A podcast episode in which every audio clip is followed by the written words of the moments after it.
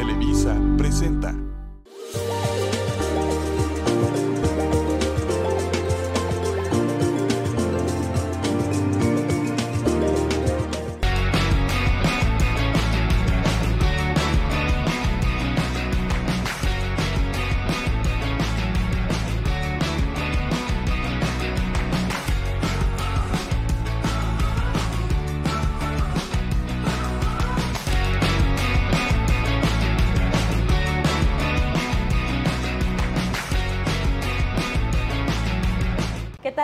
Buenas tardes. Bienvenidos a un programa más de Hagamos Negocio.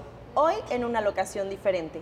Nos invitaron nuestros amigos de Gran Fiesta Americana Querétaro para conocer sus instalaciones y para que nos consientan un poquito. Un hotel con tradición que en Querétaro está reafirmándose como uno de los mejores de toda la región. Un agradecimiento especial a nuestros amigos de Gran Fiesta Americana Querétaro que nos hicieron el favor de recibirnos hoy para entrevistar a un invitado que también tiene historia en el tema de los restaurantes, 27 años marcando tendencia en servicio y calidad. Un hombre que en Querétaro es bastante conocido y en el Bajío también, sobre todo por la calidez humana, por la calidad con la que ha dirigido su negocio, por la perseverancia y por la resiliencia que el negocio ha pasado en los últimos años. Seguramente si has venido a Querétaro, conoces el caserío, una comida espectacular con un ambiente inigualable. Pero detrás del caserío está la familia Salmón, en particular Sergio Salmón, quien es nuestro invitado del día de hoy. ¿Cómo está Sergio? Bien, Steph, muchas gracias. Gracias por la invitación. Oye, Sergio, qué gusto tenerte aquí con nosotros en este programa de Hagamos Negocio para platicar un poquito de tu experiencia, de lo que han sido estos 27 años del caserío, 18 años en Querétaro, y que la gente que nos ve y que nos escucha pueda conocer qué hay detrás del ámbito restaurantero, todo lo que has pasado, tus historias de triunfo y de fracaso también, eh, con la intención de ins- inspirar un poco a todos aquellos que tienen esta necesidad, esta, esta pasión por la comida, por el servicio, y quién mejor que tú, una institución en el Bajío sobre estos temas, para que nos dé una miradita de qué pasa en el ámbito restaurantero. Pues bueno, ¿qué te digo? El caserío se funda en el 95 en la ciudad de Celaya, hace 27 años. Tuve la oportunidad de, de- de independizarme en la, de la Ciudad de México, que soy originario. Con mi familia me vengo a Celaya a comenzar esta aventura. Y pues yo creo que ha sido cíclico esta repetición de necesidad de ser resiliente. Ahora con la pandemia y en su momento en el 95 recordarás, eres muy joven, pero recordarás que hubo pues una crisis tremenda, ¿no? En- del 94 al 95. No obstante, yo sí te podría decir que la última que pasamos con la pandemia está muy por encima de lo que sucedió entonces. Pero bueno, ahí fue donde empezamos ya nuestros pininos para independizarme y fue que arrancamos, ¿no? Y, yo creo que parte de esto es poner en práctica los ya 14, 15 años que llevaba entonces eh, trabajando dentro de la industria restaurantera. Yo vengo de, operar en hoteles, en, ho- en hoteles, en restaurantes, en la Ciudad de México. Eh, las escuelas más importantes que creo me- que me marcaron con mucho más este, fuerza fue en su momento el restaurante Bar La Mansión, que formé parte de ellos también un gran tiempo, el Mesón del Cid, que yo creo fue mi doctorado, y ahí es donde conocí a Luis Irizar, que en paz descanse, que acaba de morir, es uno de los fundadores de la Escuela Vasca y de las cocinas vascas en España, maestro de muchos de los grandes que hoy viven. Tuve oportunidad de cocinar con él y de ahí conocí uno de sus alumnos con el cual comencé la aventura en Celaya en el 95. Y de ahí, pues bueno, mi entonces gran amigo y compadre Esteban Sainz se regresa al año y me dejaron ahí solito y pues todo ha sido una historia de, de resiliencia y de, de reinventarte y de aguantar y de ser constante. Y poco a poco yo creo que fuimos ganando el gusto de las personas en Celaya porque sinceramente pues la- la- el interior de la República se, se distingue por ser grupos un poco cerrados, sobre todo a las personas que vienen de De fuera. fuera, sí. Pero la, la realidad es que nos trataron increíble, todavía puedo decirte que tengo mis mejores amistades, son de allá, porque pues llegué con dos niños, uno Sergio de dos años y medio y Daniela de ocho meses. Este, ya mi hija, la tercera María, la tuvimos allá en Celaya. Así que pues fuimos parte creciendo. Muchos a la fecha piensan que somos celayenses y orgullosamente puedo decir que el negocio inició en Celaya y circunstancialmente después de tiempo, cuando abrimos Querétaro, pues las condiciones de seguridad en Guanajuato no se fueron dando muy bien y tuvimos que tomar la opción de seguir en Querétaro nada más. Así que pues la marca ya, ya lleva 27 años en el mercado y 18, 19 años ya aquí en Querétaro. Oye Sergio, ¿y dónde viene, de dónde viene el interés por eh, este aspecto culinario y por el servicio? ¿Desde chavito traes el gen de querer cocinar? Pues mira, te voy a hacer bien claro. Yo creo que es muy complejo para los jóvenes hoy decidir qué quieren hacer el resto de su vida cuando la media de edad antes eran, a principios del siglo de 1900 eran 35, 38 años, la media, ¿eh? según, según los estudios que se puedan ver en internet. La realidad es que cuando tomabas una decisión de qué hacer, termina, empezando la preparatoria y universidad, pues tenías 20, 25 años esperando 20, 25, 30 años más de vida, pues era relativamente complejo. Pero hoy, que la media de edad se sube a 80, 90 años, pues imagínate un muchacho a los 20 años que esté queriendo decidir qué hace el resto de su vida. Yo creo que es parte del reflejo de lo que me sucedió. Yo siempre no fui mal estudiante, siempre me puse metas muy altas, quise estudiar ingeniería biomédica, también LASCA en el TEC de Monterrey, pero mis padres aún y cuando veían que tenía buenas calificaciones siempre me impulsaron a que tomara la decisión sobre lo que más me gustaba, porque podría ser exitoso en lo económico, pero si no eres exitoso en en, tu proyecto personal, más allá de lo económico, pues podrás tener dinero, pero vas a ser infeliz. Así que siempre me empujaron a que tratara de hacer lo que me gustaba. Y ellos me sabían como una persona muy sociable, que las relaciones humanas me encantaban, y de ahí que tomé la decisión de salirme de la carrera y me puse a trabajar en restaurantes ya de lleno, en la mansión, y en otros hoteles, porque además siempre estuve relacionado con la actividad turística, en hotelería, en desarrollo de polos turísticos, en fin. Y eso me llevó a tomar la decisión de meterme de lleno a esto. Y fue cuando brillé, cuando entré a la carrera de turismo en la Universidad de Anáhuac, pues me volví presidente de la sociedad de alumnos, me querían para la Federación de Sociedades de Alumnos de la Universidad y es donde empecé a darme cuenta que estaba donde tenía que estar. Que eso era lo tuyo. Entonces sí, y, de ahí hasta la fecha. Y yo creo que eso es, cuando me preguntan qué es lo que más te gusta, pues sinceramente es, es, la gente. Yo creo que es el poder estar en un lugar en donde inmediatamente puedes entender que estás satisfaciendo una necesidad desde comer hasta ser atendidos, porque no todas las personas van a un lugar nada más a comer, van a ser atendidos también y a tener esta experiencia, ¿no? De dos, dos valores importantísimos que, que si lo sabes reflejar en lo que haces y lo haces bien, pues tienes la preferencia de la gente en un mercado tan competido, ¿no? Oye, y hablando de este mercado tan competido, ¿cómo decides irte por el lado culinario español? ¿Por qué no poner un restaurante italiano, mexicano, internacional? ¿Por qué casarte con el tema español que ahora se vuelve un referente? Yo creo que en Querétaro no hay otro restaurante tan tradicional de comida española. Muchas gracias, sí. Pues también es otra historia. Mi madre cocinaba hermoso, la verdad es que ya hacía de todo. Pero yo creo que la, cocina española ha estado muy ligada siempre en el desarrollo de la gastronomía en nuestro país. Si bien es cierto, México se distingue por ser Después de la oriental, la cocina más compleja en cuanto a número de salsas se refiere, eh, tiene mucha influencia la gastronomía española o los ingredientes que fueron traídos de, Europa y de Asia, porque Europa está muy influenciado también por ingredientes asiáticos, que al término del día yo creo que es una fusión de ingredientes y una fusión de culturas. Y si lo vemos desde el punto de vista gastronómico, yo creo que es más bien un festejo de, sabores, de colores y de, paladares que nos ayudan a entender no desde la parte de una conquista de lo que pueda referir eso, pero esta fusión de culturas en la mesa yo creo que es un reflejo hermosísimo de entender por qué México es así. No toda la cocina mexicana es, este, prehispánica y muchísima cocina de fusión que yo creo que es la que nos ha puesto también en los manteles de todas las partes del mundo, en todas las mesas y se vuelve un referente el rescate de la cocina mexicana y las técnicas y los sabores y los ingredientes autóctonos definitivamente le da una personalidad.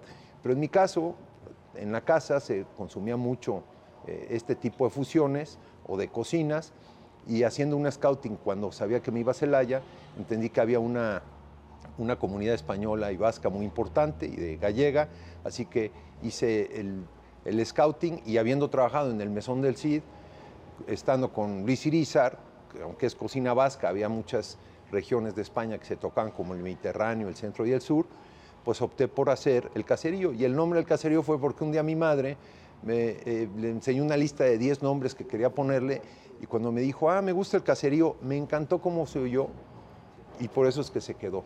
Y es un conjunto de casas. En la parte sur, de en el norte de España, un caserío puede ser o un conjunto de, de pequeñas casas o un caserío puede ser un lugar, una especie de fortaleza en donde vive mucha gente.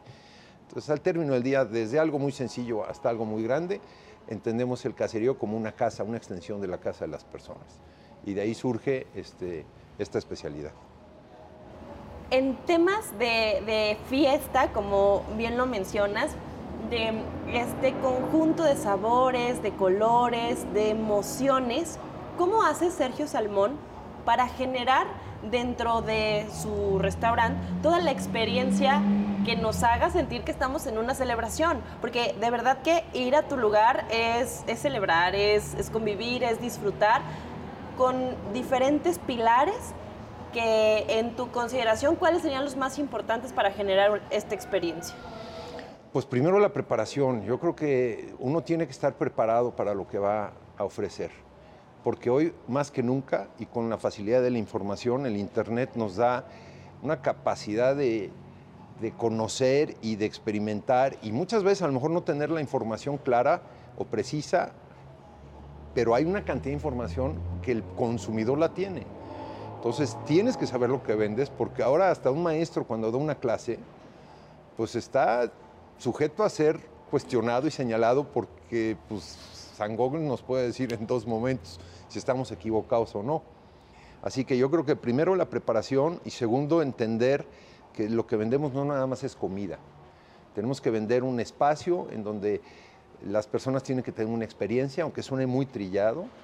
Eh, tenemos que buscar todos los aspectos, desde la recepción, la sonrisa, el saber por qué viene un, comensal o no, si viene por tiempos, viene por comida, viene por servicio, el tratar de entender y leer. Hay una parte psicológica muy importante en este medio, en donde si sabemos leerlo y sabemos dar esa respuesta, pues le vas a saber dar la importancia a la persona, que al término del día todos nos encanta ser bien atendidos, a todos nos encanta que nos hablen por nuestro nombre, a todos nos encanta que sepan qué me gusta y qué no me gusta, aunque habrá algunos que quieran llegar escondidos y que no sepan quién soy y dónde estoy, pero la realidad es que a todos nos gusta sabernos reconocidos. Y si podemos reflejar esto en la mesa hacia las personas que van con nosotros y el sentido del por qué eligieron estar con nosotros, estamos del otro lado, porque esos son clientes que van a repetir. Pues sí, es un tema de, un conjunto de emociones y de sensaciones que nos lleven a, a pasárnosla bien, ¿no? Para que podamos o queramos regresar. En esta historia del 95, cuando te vas a Celaya a abrir el restaurante, ¿cómo fue llegar a una ciudad pues nueva, sin tener relación con la gente todavía y, entrar a, poner un restaurante donde necesitas conocer a tanta gente, ¿fue complicado para ti? Muy complicado. Todos los lugares a los que llegas tienes que convencer, sobre todo en donde son sociedades tan conocidas entre ellos. Inicialmente te puedo decir que, que sí le lloré a mi mujer, al pie de la cama más de una vez, pidiéndole perdón por haber hecho ese cambio y quemar mis barcos en la Ciudad de México, porque no veíamos para dónde. Nuestro peor mes fue el tercer mes de apertura, tuvimos 95 personas en todo el mes. Era, llegaron, empezamos con 29 empleados, llegamos a ser 5, incluidos Esteban y yo. Eh, él se fue al año y poco a poco fuimos convenciendo y la realidad es que esa resiliencia no solo fue mía, fueron los caseros en su momento. Guillermo Nieto y Mara Macotela de Nieto, que en paz descanse, fueron determinantes para que el caserío existiera y eso nunca lo voy a dejar de reconocer. Sí, nos pusimos el trabajo, pusimos las horas, el talento, el conocimiento, pero si no hubiera habido apoyo de ellos, el caserío hubiera desaparecido. Lo mismo te puedo decir que ahora con la pandemia, la familia Escobar aquí en Querétaro. Si no hubieran sido sensibles a todo lo que está sucediendo, eh, los proveedores ahora, también entonces, ¿no? Proveedores que me tardé hasta tres años en, en poder saldar y siguieron apoyándonos. Esa es yo la parte que adoro de este negocio, ¿no? El no solo atender al que viene, al empleado o los colaboradores, a los mismos proveedores, son, se vuelven parte de una familia. Y claro que fue difícil, fue muy difícil, pero con la, con la convicción de que estábamos haciendo lo que queríamos, fuimos eh, poco a poco ganando terreno hasta llegar a tener en total con todas las empresas más de 270 empleados, este, cinco negocios diferentes, en fin, ya la historia se escribió. Sergio, vamos a hablar de esta historia y vamos a hablar de lo que pasaste en pandemia, como muchos de nosotros. Ahora tenemos que irnos a un corte comercial, pero regresamos en un minutito.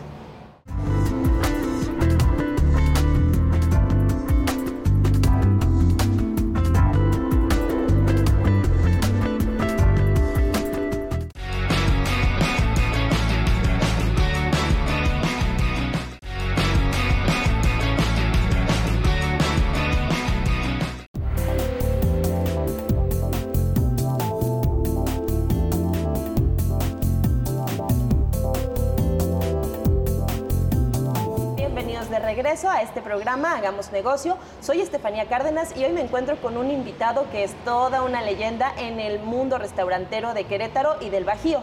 Sergio Salmón, representando al caserío. Hemos hablado de cómo llegó a Celaya, de lo difícil que fue entrar eh, en esta ciudad, de cómo el mundo restaurantero del servicio y del sentido culinario lo ha llamado desde chico. Nos explicó la importancia de la resiliencia, de tener un equipo de colaboradores tanto proveedores como mismos colaboradores empresariales y, hacer esta red de negocios sólida para superar los obstáculos. Ahora vamos a platicar un poquito de qué pasó en esta época de pandemia con el restaurante, porque yo creo que si, si, hubo una industria que fue severamente afectada, fue la industria del entretenimiento, los restaurantes, toda la industria del turismo se vio muy afectada en la pandemia. ¿Qué pasó cuando te dicen cierra? Pues sí, se nos arrugó el estómago, eh, porque no sabíamos qué responderle al personal. Al principio preguntaban, a ver jefe, pues ¿cuánto va a ser? Y pensamos que eran una semana, dos, un mes, y apenas acabamos de cumplir dos años, un mes que pudimos ya montar cubiertos, porque seguíamos con todos los protocolos que siguen solicitando, pero definitivamente fue algo impensable, ¿no? Yo creo que estos dos años han sido increíbles aprendimos a muchas cosas más de las que no sabíamos, no referentes exclusivamente a la parte culinaria, sino motivó a, renovar y reinventar y relanzar cosas, pero más a comprender las prioridades. Y es donde nos abocamos más a la parte de integración de un equipo de trabajo. Sin Majo, sin la contadora, sin el chef, sin Fello, sin Rangel, sin personas de carne y hueso, con familias, con necesidades, que se sentaron con nosotros y aguantaron vara, como se dice. Eh, si no hubiera sido por ellos, por los proveedores, por supuesto, los mismos caseros, la familia Escobar, otra vez Caserío no hubiera sido posible. Entonces, por supuesto que tiene que ver el esfuerzo del empresario, pero no puede solo, esto tiene que hacerse con muchas personas. Sí, Sergio, ¿y hubo algún momento en la pandemia, eh, en esos dos años, en el que pensaste en cerrar? Por supuesto que sí, no solo yo, muchos compañeros. Nos unió a muchos restauranteros de, diferentes niveles. Nos hablábamos mucho, no entendíamos por dónde venía, nos apoyamos para tratar de sacar adelante desde proveedores nuevos. Eh, nosotros volvimos, tuvimos que parar con ciertos proveedores y personalmente ir a la central de abastos a tratar de reducir los costos en, la operación.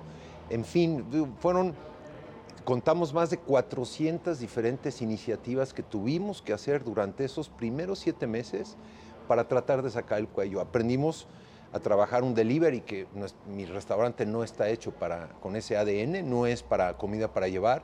Bueno, teníamos a los muchachos en sus motocicletas llevando comida, este, los clientes aportaron también una parte importante. Inventamos eh, futuros consumos en donde se les hacía un 50%, entonces si compraban 5 mil pesos se les daba 10 mil para futuros consumos a partir de tal fecha. Todo esto para ayudarnos a tener recursos y pagar la nómina, eso era.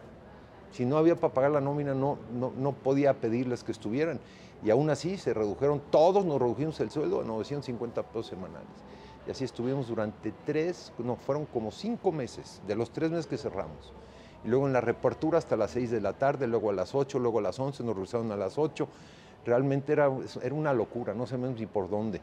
Hicimos cuántos streamings con músicos, con, con compañeros del teatro a la carcajada, con este eh, Chito y Coca, con, con Hatman, con Tef, con varios músicos. Llegamos a hacer eventos con el salón vacío, simplemente haciendo de, de comer, haciendo una cocina, mostrándoles que estábamos vivos con ganas de hacerlo.